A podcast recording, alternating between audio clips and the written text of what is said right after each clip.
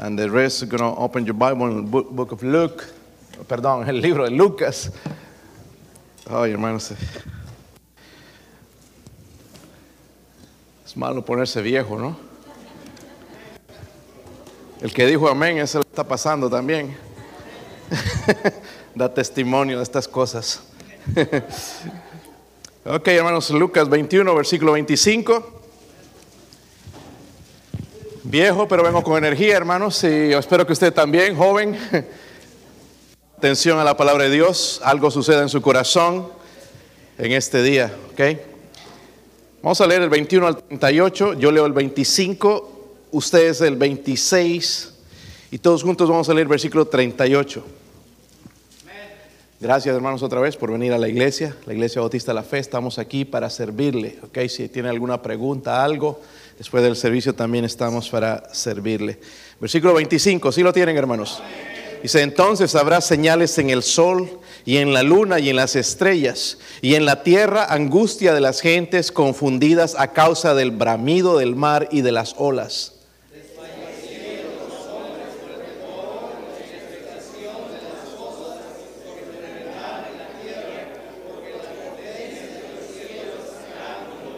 Entonces verán al Hijo del Hombre que vendrá en una nube con poder y gran gloria.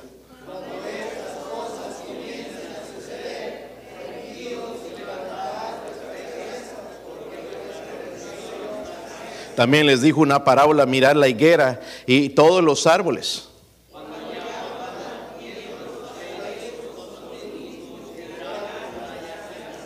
Así también vosotros cuando veáis que suceden estas cosas, sabed que está cerca el reino de Dios.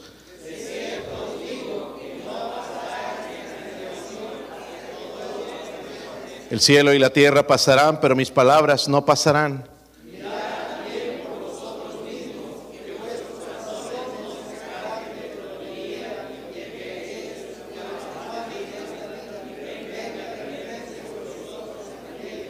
Porque como un lazo vendrá sobre todos los que habitan sobre la faz de toda la tierra.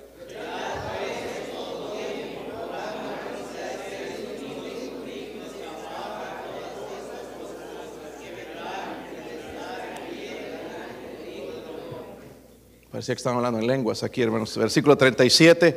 Y enseñaba de día en el templo y de noche saliendo de.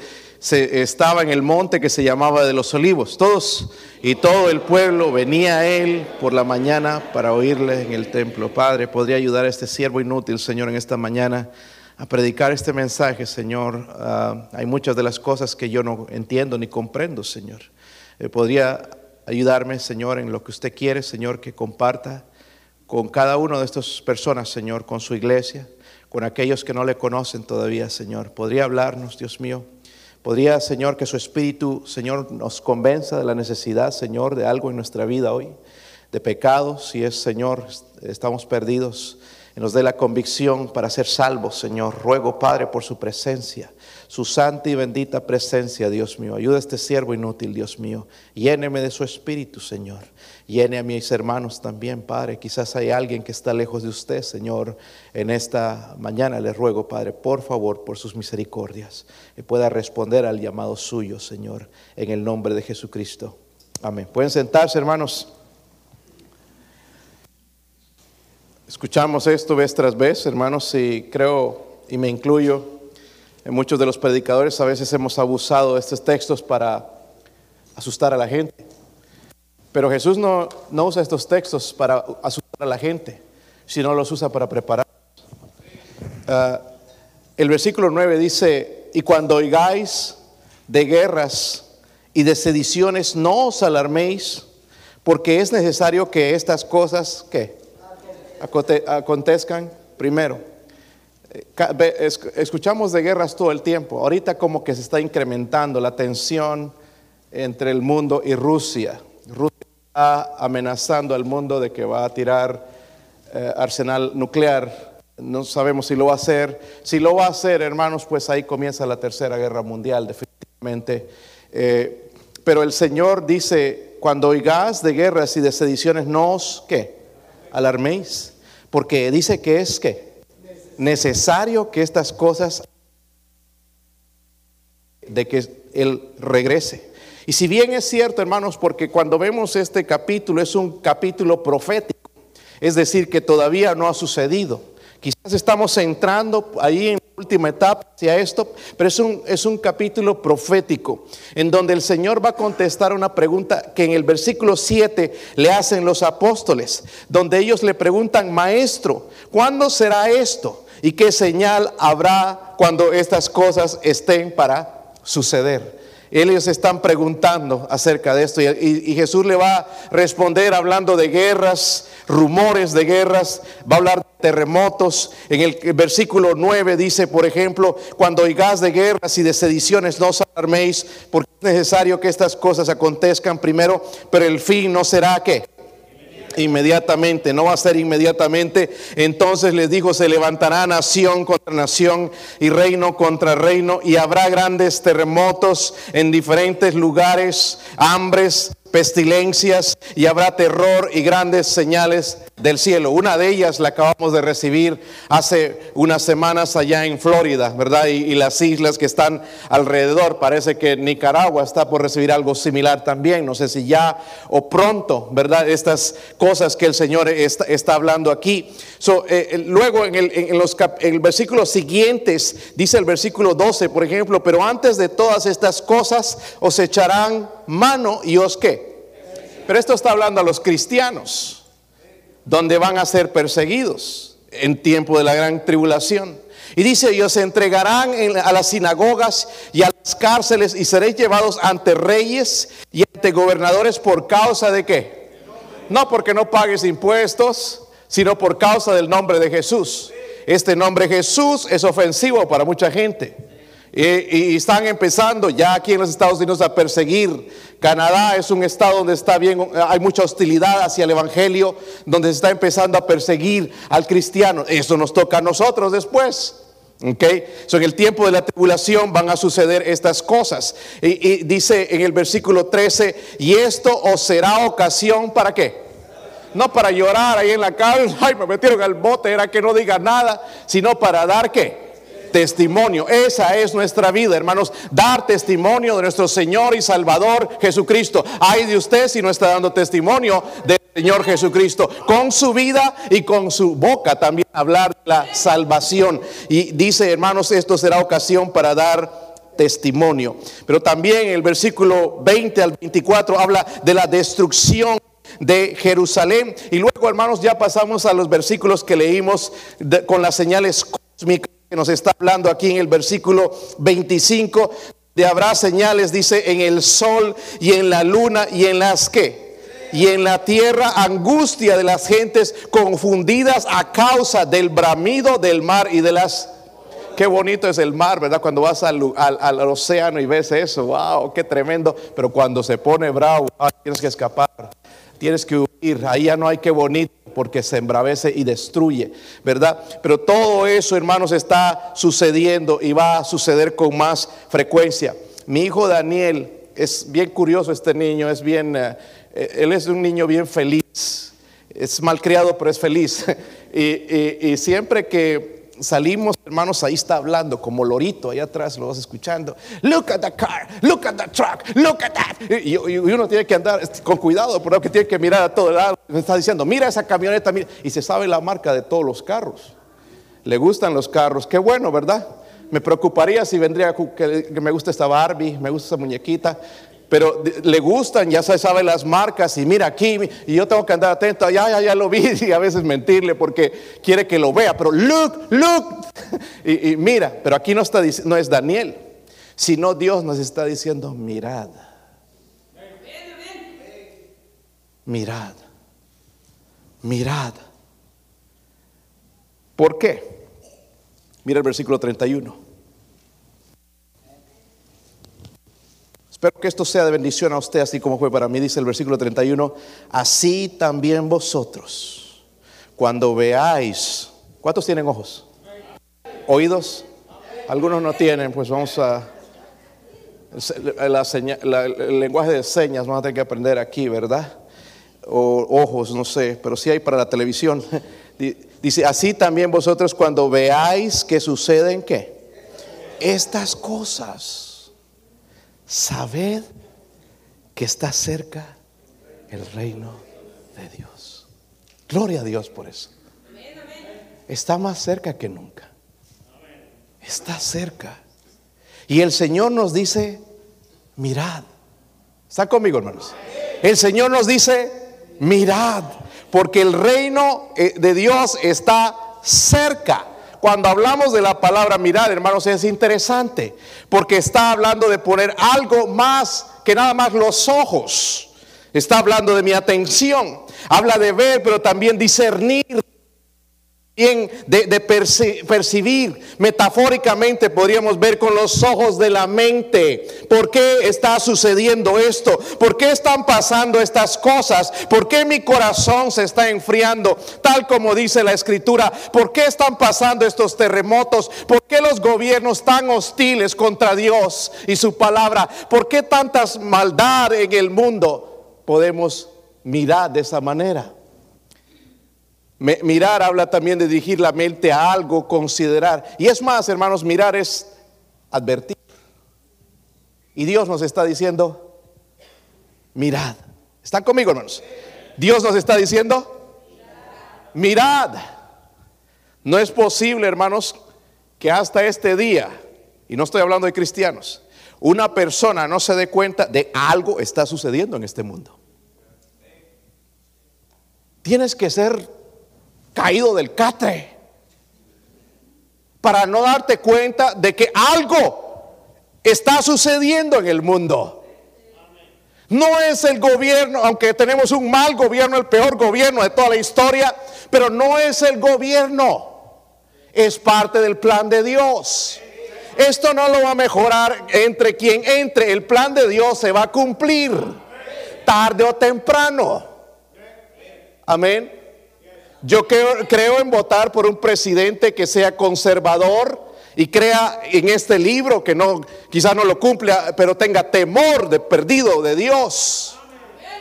Pero eso no va a cambiar el plan de Dios. Esto se va a cumplir y Dios dice que el tiempo, el reino de, de Dios está cerca. Y yo lo creo. Yo creo, hermanos, que lo que Jesús quiere hacernos ahora es prepararnos. No andar asustados, sino prepararnos. ¿Por qué? Porque el reino de Dios está cerca. Ahora, quiere que veamos tres cosas. ¿Están listos? Entonces, hermanos, porque me asustan algunos y no sé si están enojados conmigo o con quién. Entonces, eh, eh, sonrían, ¿ok? O de perdido atención, así medio como que, ¿verdad? Que estoy interesado en lo que está diciendo este hombre. Versículo 8. Es bueno ser salvo, ¿verdad, hermanos? Gloria a Dios, hermanos. Para el, para el cristiano hay días mejores. Si usted no es cristiano, no hay mejores días para usted. Peores. ¿Ok? Ya se está acabando toda la esperanza. ¿Ok? Eh, lo vemos en la gasolinera todos los días, ¿verdad?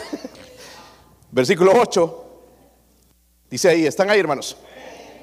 Él entonces dijo que, mirad que no seáis que Mirad que no seáis engañados porque vendrán muchos en mi nombre diciendo, yo soy el Cristo, el tiempo está cerca, mas no vayáis en pos de ellos. El mandamiento es, no vayáis en pos de ellos. So, la primera cosa que Dios quiere que miremos es, dice, mirad que no seáis engañados. So, desde el principio vemos que Jesús le advirtió a sus discípulos que iban a, incluso cristianos iban a ser engañados.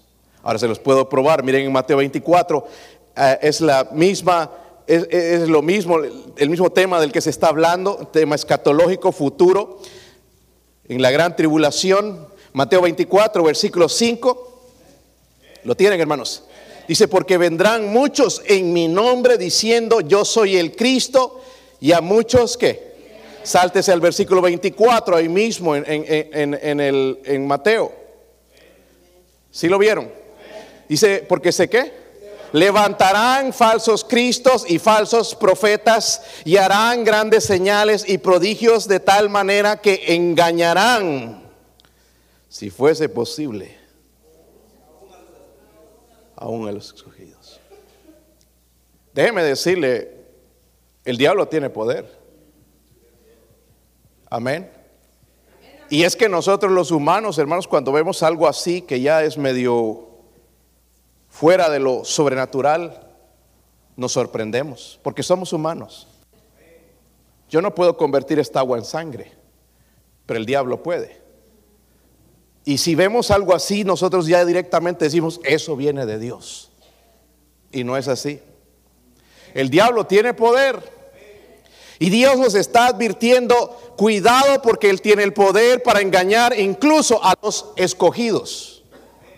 Eso es importante saber, hermanos, que el trabajo de Satanás es desviar nuestros ojos del Dios verdadero. ¿Y cómo lo hace? Miren 2 de Corintios 11.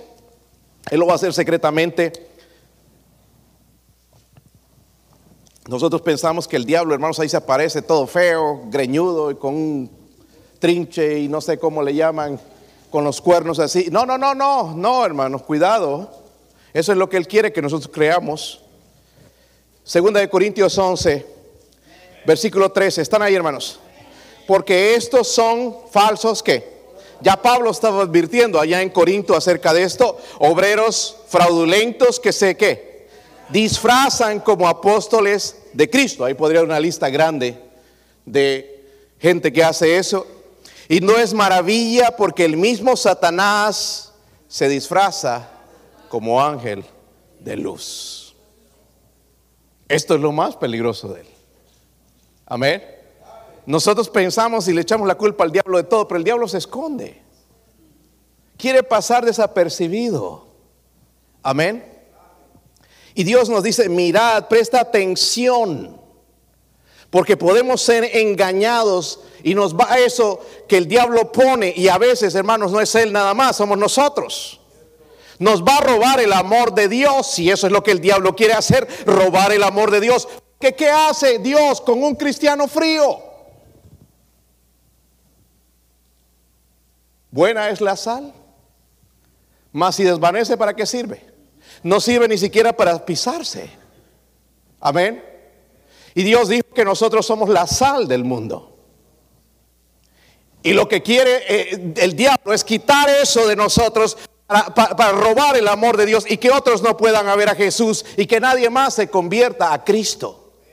Dios nos dice, mirad, porque vendrán muchos en mi nombre diciendo, yo soy el Cristo.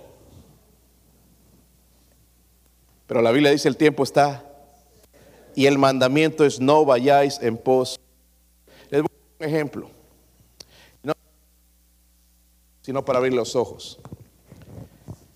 Uno de estos es el Papa. Se hace pasar por Cristo. Amén. El Papa es un ser humano pecador como cualquier otro. Pero dice él que es el vicario de Cristo. ¿Quién le ha dado ese título? Él mismo. Si él no se arrepiente, él va a parar la eternidad en el infierno. Suena fuerte, pero es cierto.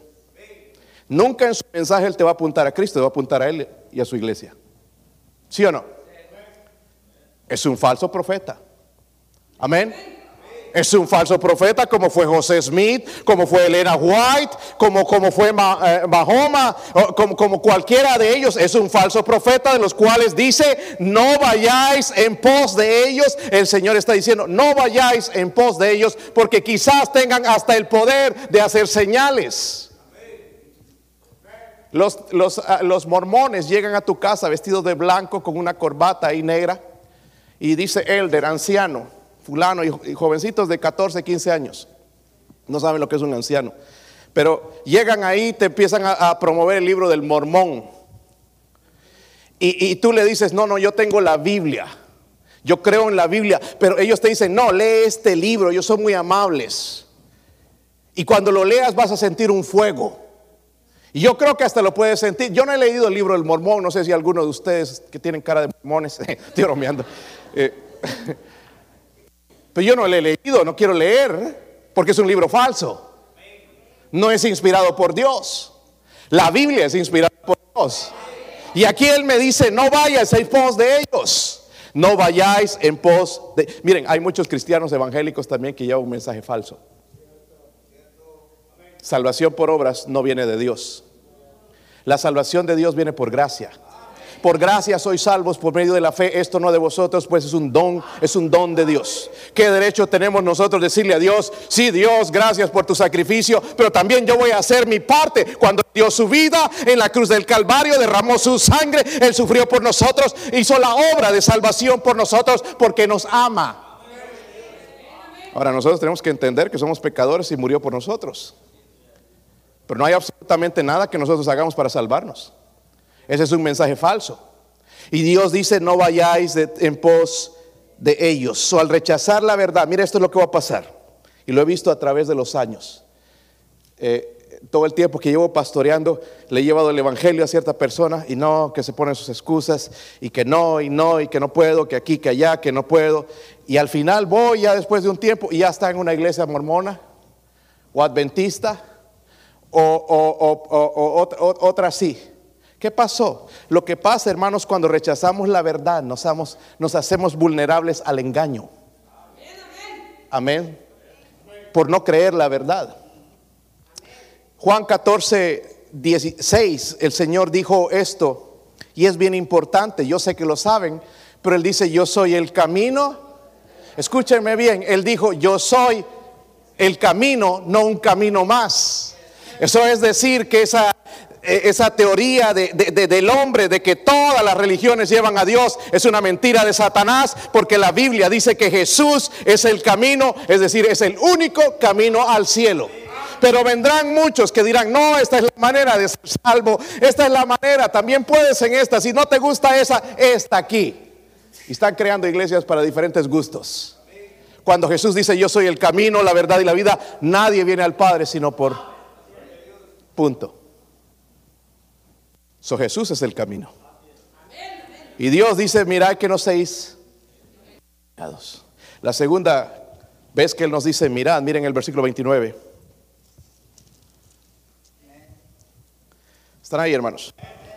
También les dijo una parábola. Mirad que la higuera y todos los árboles. ¿Cuántos saben lo que son los higos? No los higos. Higos. A ver. ¿Cuántos han comido higos? ¿Cuántos les gustan los higos? ¿Cuántos tienen, cuántos tienen higo? Este El otro día mi esposa compró los higos y cree que mis hijos son bien gustosos, ¿verdad? Bien piquis, le dicen.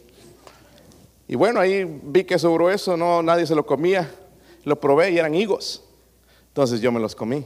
Porque los higos son buenos, es algo que comían en la Biblia. A mí me gusta. ¿verdad? Los, higos, ¿sí los han probado? ¿Sí les gusta? Están sabrosos, ¿verdad? Eres algo bíblico. Y aquí está hablando de la higuera. Eso es un árbol de fruto, que da fruto, ¿verdad? ¿Para qué? Para que entendamos. No hizo, hermanos, una ecuación, no usó álgebra ahí para que entendamos, usó una higuera. Para que entendamos. La higuera, hermanos, es un ejemplo de un árbol que brota eh, el fruto en el verano. ¿okay? Y, la idea es esta, que cuando la higuera brota hay un resultado inevitable, el verano está cerca. El verano está cerca y por eso van a llegar los frutos. So, de la misma manera, hermanos, cuando Jesús usa, habla de señales, la venida de Jesús, el versículo 3 y uno que decía, sabed que está cerca el reino.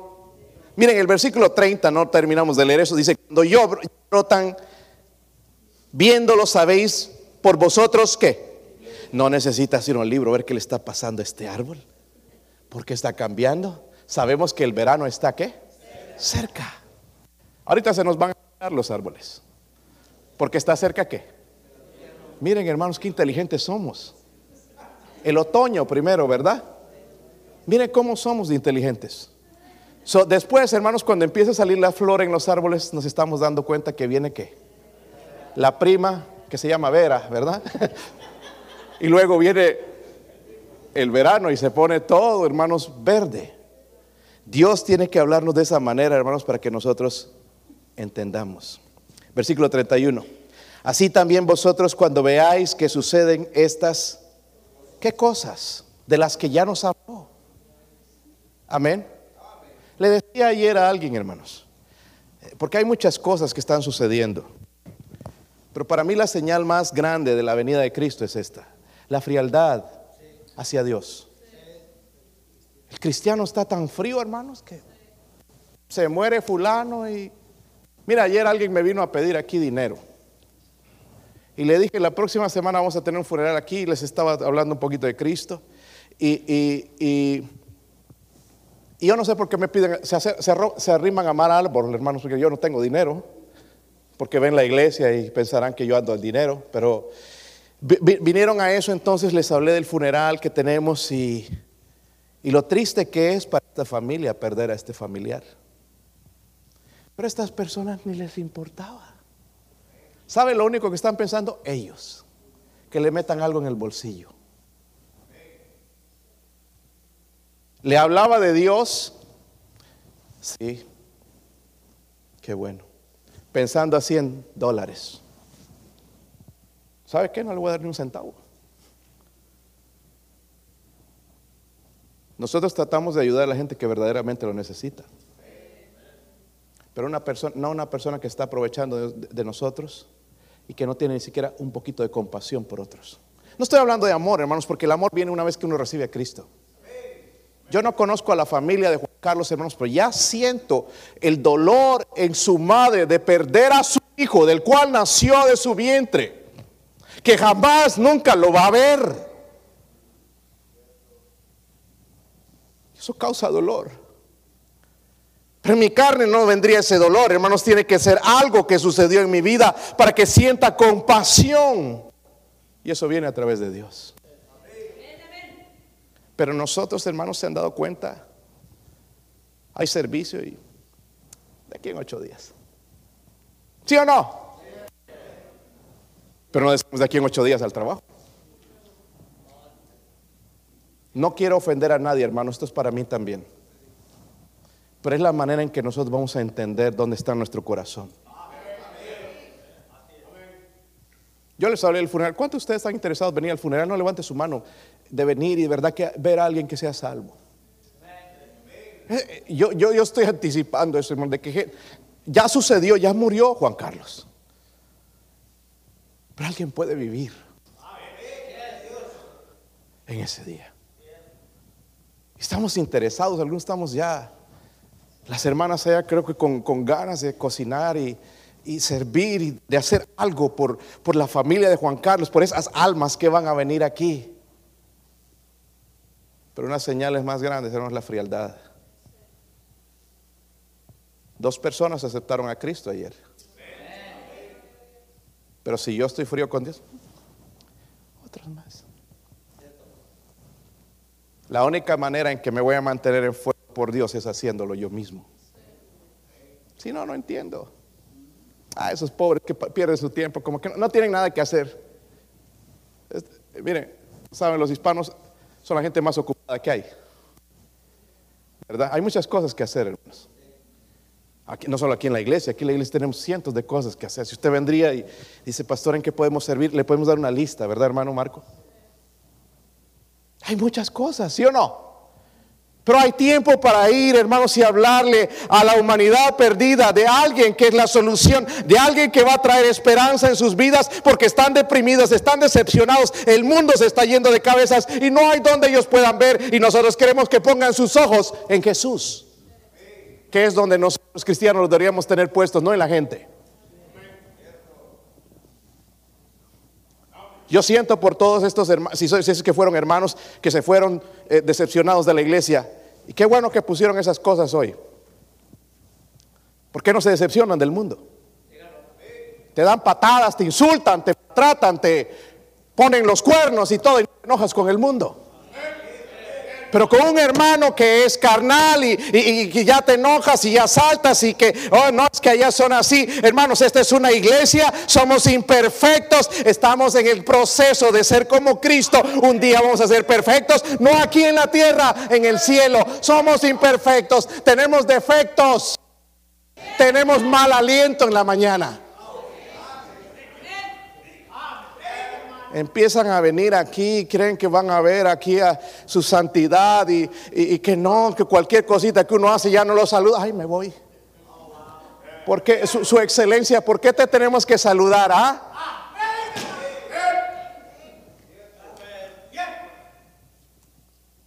Ni Cristo se lleva eso de ti. Que Él merece.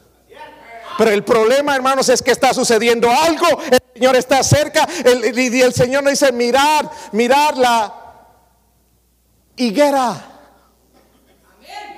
Mira tu corazón como está de frío, quiere decir algo está sucediendo. Hace un tiempo estabas en fuego haciendo promesas a Dios de que ibas a hacer esto, hacer el otro. Ahora ni siquiera podemos ir a la iglesia.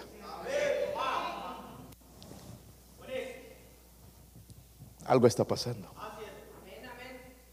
Hermano, este mensaje es para mí tanto como para usted.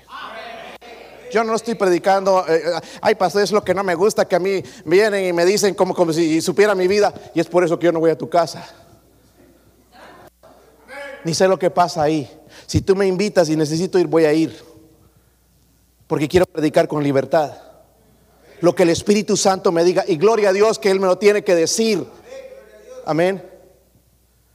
Tampoco ando en chismes con los hermanos. Miren, una de las cosas que odio, hermanos, es que hermanos se andan quejando de mí, otros hermanos que no pueden hacer nada. Es que el pastor no está... ¿Por qué no vienes a mí? Yo no ando haciendo eso contigo.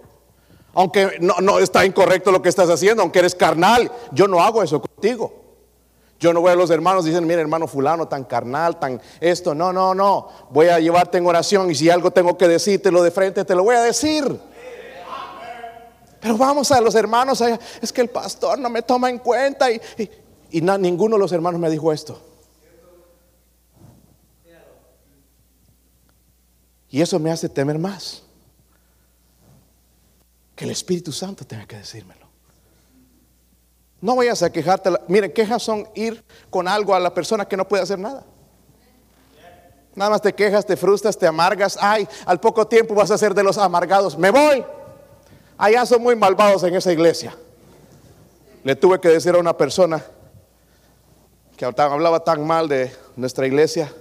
Me senté con esa persona y le dije, miren, así fui yo. Perdónenos por ser gente tan malvada por ser así, tan egoístas, tan malvados. Y la persona que hablaba tan mal de nosotros al final me terminó diciendo, no, pastor, los malvados somos nosotros. Los que hemos estado mal somos nosotros. Porque cuando estás mal buscas la excusa de qué cosita sucede para salir. Pero cuando tienes ojos los puestos en Jesús, no importa que fulano pase esto y esto, y esto porque tenemos los ojos puestos en Jesús. Hermanos, si Él no nos hace nada, si vas a una iglesia donde no suceden problemas, llegas y ya la arruinaste. Todas las iglesias, hermanos, yo vienen estos varones aquí, hablamos de sus iglesias. Eh, la última vez que hablamos con el pastor Gil Torres, hay problemas serios, hermanos, las mismas cosas que suceden aquí. ¿Quién te dijo que allá no sucede? Suceden, ¿saben por qué? Porque somos seres humanos. Necesitamos a Dios. Pero la señal de que Él está cerca, hermanos, la frialdad. Él dice, el amor de muchos se enfriará. El amor hacia Dios, el amor hacia las almas, se ha enfriado. Versículo 32. Dice, no pasará esta generación hasta que todo esto que Ahí saltaron muchos pues diciendo que la Biblia no era inspirada, pero cuando el Señor está diciendo esta generación, se está refiriendo a la generación que va a ver esas cosas, no a la generación que ya pasó, sino a la generación que está por ver estas cosas. Se refiere a la generación que vivirá en esos tiempos cuando van a suceder esos eventos cosmológicos que se va a asombrar la gente. Se está refiriendo a esa generación, aquellas personas que van a ver el comienzo de los eventos. ¿Quién nos dice? Por ahí somos nosotros. ¿verdad? Porque ellos esperaban estos tiempos, no sucedieron, pero quizás nosotros ya veamos esto. ¿Entienden, hermanos? So, para mí es preocupante ver a cristianos nacidos de nuevo que no toman en cuenta las advertencias. Dios nos está diciendo, mirad, dígalo conmigo, Dios nos dice, mirad, miren en primera de Pedro, hermanos 4, versículo 7, porque no es solo ahí en esa porción de la Biblia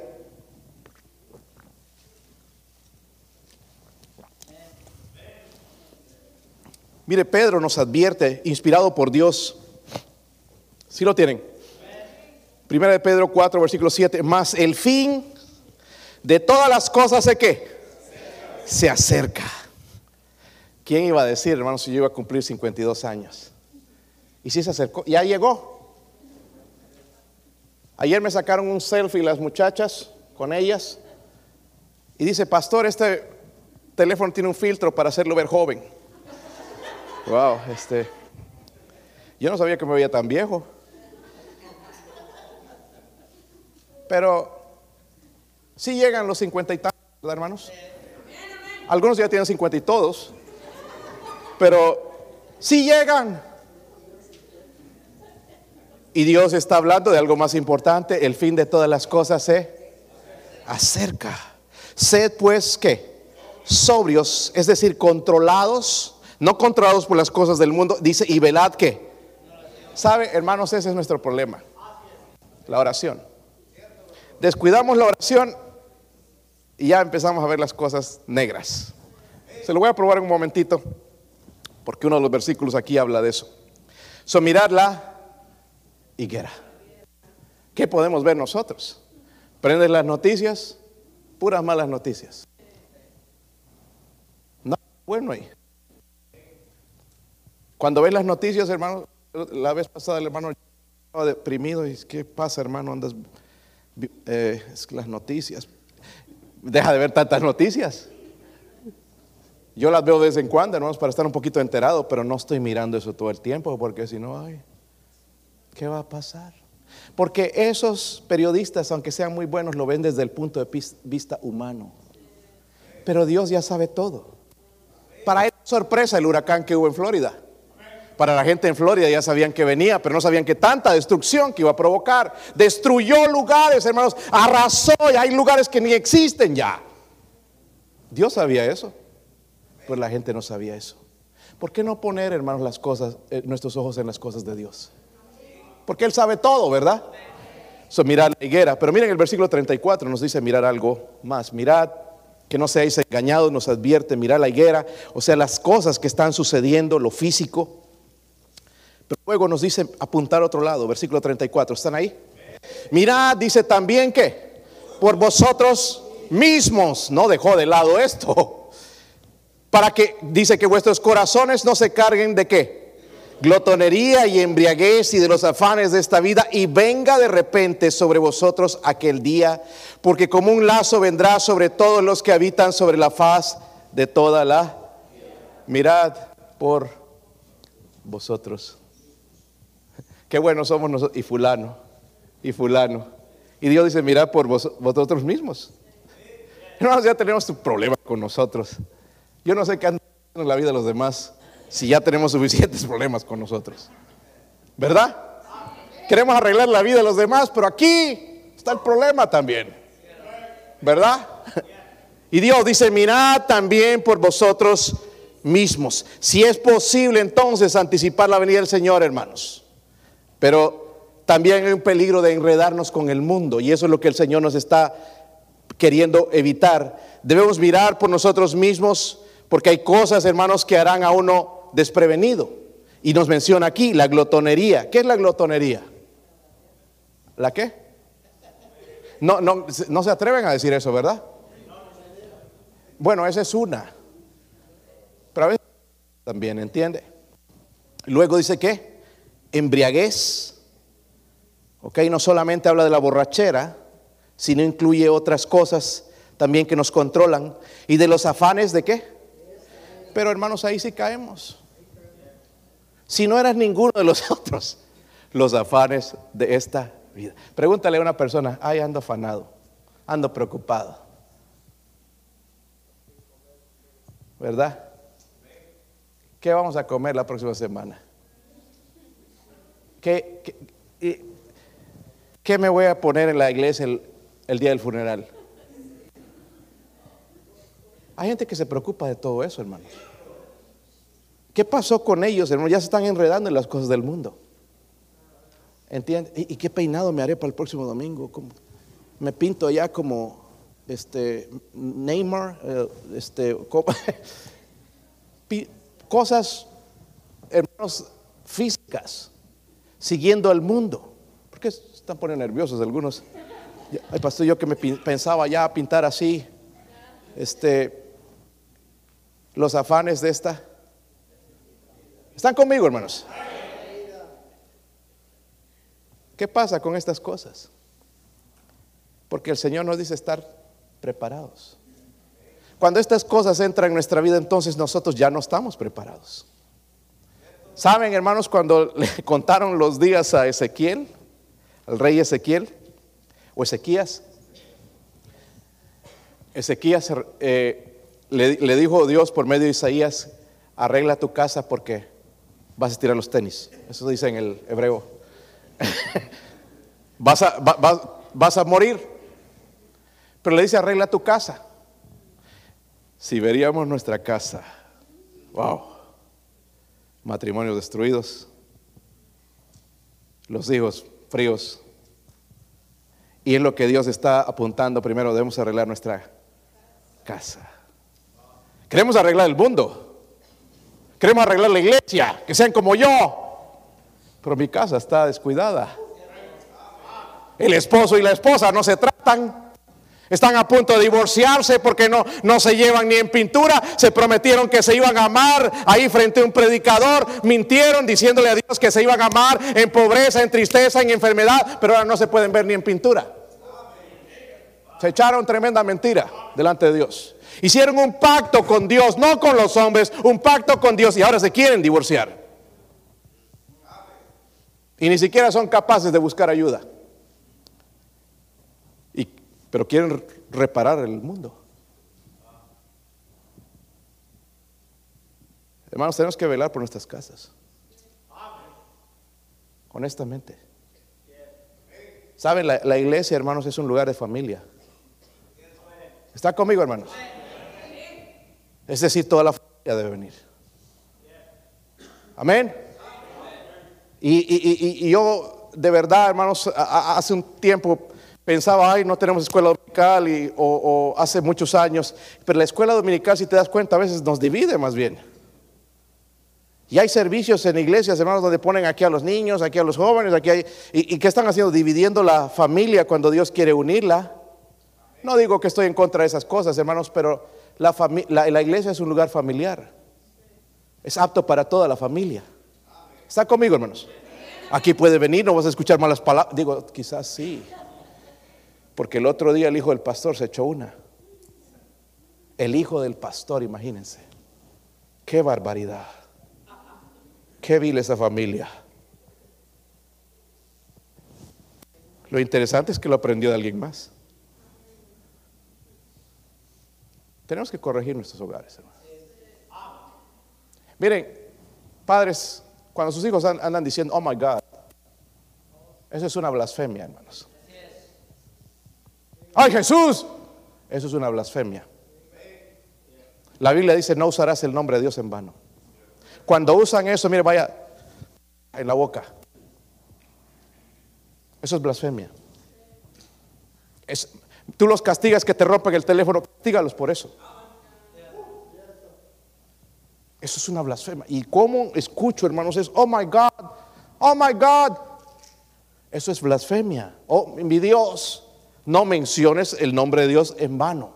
Cuando estás en pleitos con alguien, no menciones a Dios, que Dios conoce mi corazón. Mira que te puede partir un rayo en ese momento. Qué hipócritas somos. Dejen ese asunto, hermanos, cálmense y, y, y, el problema soy yo. Cuando digas eso, ya entonces ya puedes mencionar a Dios. Pero no que Dios conoce mi corazón ahí para tratar de defender tu integridad que no existe tenemos que tener cuidado, hermanos, con nuestra familia. ¿En qué andan nuestros hijos? ¿En qué andan en los celulares? ¿En qué aplicaciones? Saben, hermanos, ahora en el teléfono me di cuenta el otro día que instalé una aplicación que no quería que mi esposa vea. No, estoy bromeando. Este, una aplicación donde tiene la, es, la Biblia en inglés con, la, con, con, el, el no la sí, Strong, que, tiene la traducción en, griego y hebreo. Y, no lo veía. Y yo la instalé, esta aplicación. instalé, ¿dónde está? Y, y, y otra vez para instalarlo otra vez. No, allá estaba instalada, nada más decía open, o sea, decir abrir. Entonces pues la presioné así con el dedo y luego eh, entonces apareció mostrarla. Y otra vez apretaba entonces esconderla. Wow, dije, que mire cómo el diablo es de tremendo. Porque delante de Dios cuando andamos bien no tenemos que esconder nada. ¿Sí o no? tu aplicación de TikTok. Ni un, cristiano no debería tener eso en su teléfono. Amén. Pero ahí andamos TikTokteando. Yo si te puedes bailar también y filmar tus videos de TikTok. TikTok te va a dar el Señor en tu cabeza, hermanos.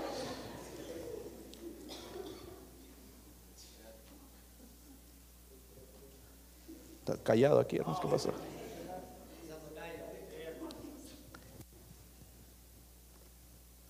Jesús dijo en Mateo 6:21, porque donde esté vuestro tesoro, allí estará también vuestro corazón. ¿Será por eso que no podemos ser bendición a la iglesia, a la obra de Dios? Ay, hermano eh, Murray, nuestro misionero a Bolivia, me mandó un esta mañana mostrarme la foto de la nueva iglesia que están empezando. Ese hermano, wow, está con todo ayer, hermanos, y yo gozoso y wow, praise the Lord, le dije, gloria a Dios y ya el terreno lo habían limpiado ayer, trabajaron, hermanos, levantaron algo ahí nada más para tener el servicio hoy. Ya pronto van a construir allá un edificio más para que la palabra de Dios se predique, hermanos, gloria a Dios por eso. Ese hermano entregando su vida, hermanos, en ese país que no es su país, por mi gente allá donde yo debería estar ahí ganándolos para Cristo, Él está ahí. Yo le di gracias por amar a mi gente. Y lo que yo no puedo hacer allá, hermanos, por lo menos desde acá, con oraciones y apoyo económico. Estamos tan enredados en las cosas del mundo, nada estamos pensando lo mío, lo mío, lo mío, los viles. No, los viles no esperan. ¿Y qué de Dios, hermanos? ¿Y la obra de Dios? ¿Y qué de las almas? Y por eso el Señor nos está diciendo, mirad también por vosotros mismos que sus corazones no se carguen de glotonería y embriaguez y de los afanes de ese día, porque van a dejar de estar preparados. La pregunta es, hermanos, ¿cómo puedo terminar bien? ¿Cuántos quieren terminar bien su vida en realidad? ¿Cuántos quieren terminar en el bote, a ver, en la cárcel, divorciado, allá abandonado por tus hijos? Que el día que te mueras ni tus hijos vienen al velorio. Ha sucedido cosas así, hermanos. ¿Quieren terminar así? ¿Qué hacemos para terminar bien la vida? La respuesta es simple, hermanos. Mire el versículo 36.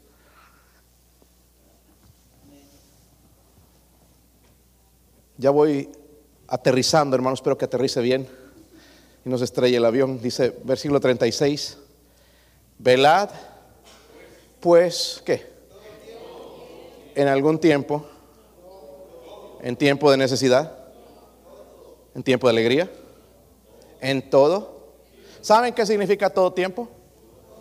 Todo, todos lo entienden, ¿verdad? Todo tiempo.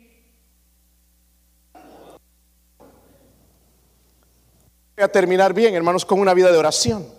Dios me está diciendo, velad.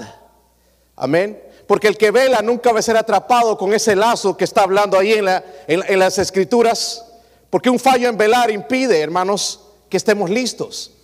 Cuando fallamos un día, algo ya va a venir, una tentación y caímos y ese pecado después va a aumentar otro y otro y otro y nuestro corazón al final se va a endurecer.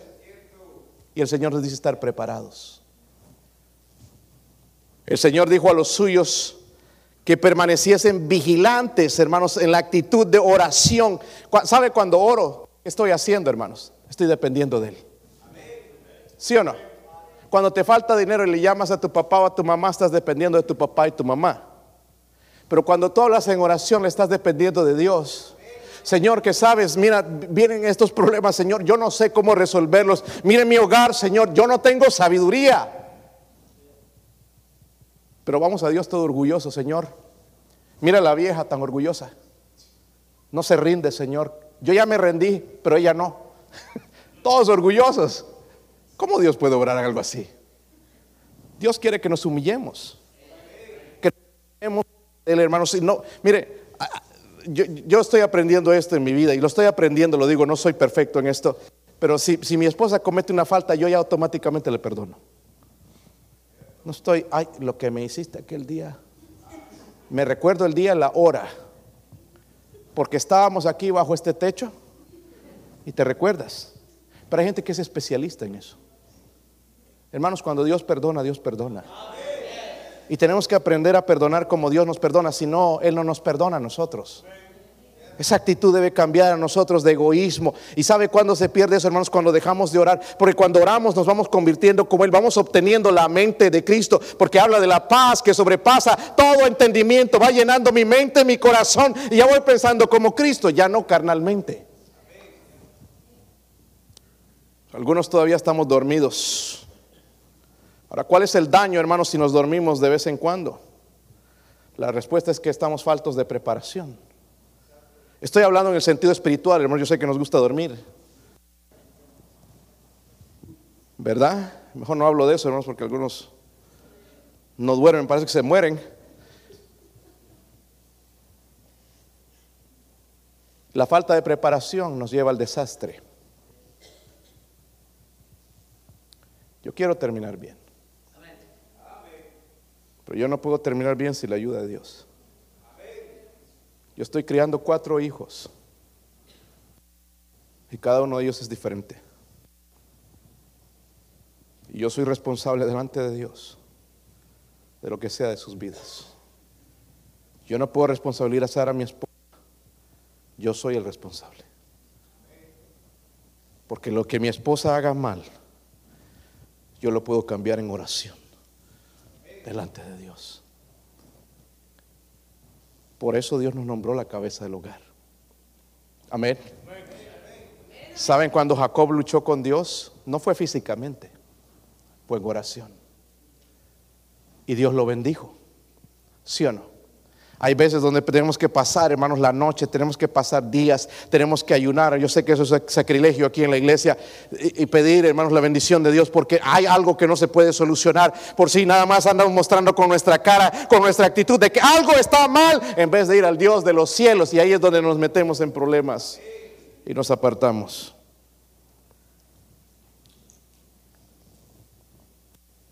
Podrían ponerse de pie, hermano. Mi esposa va a tocar con el piano. Versículo 36.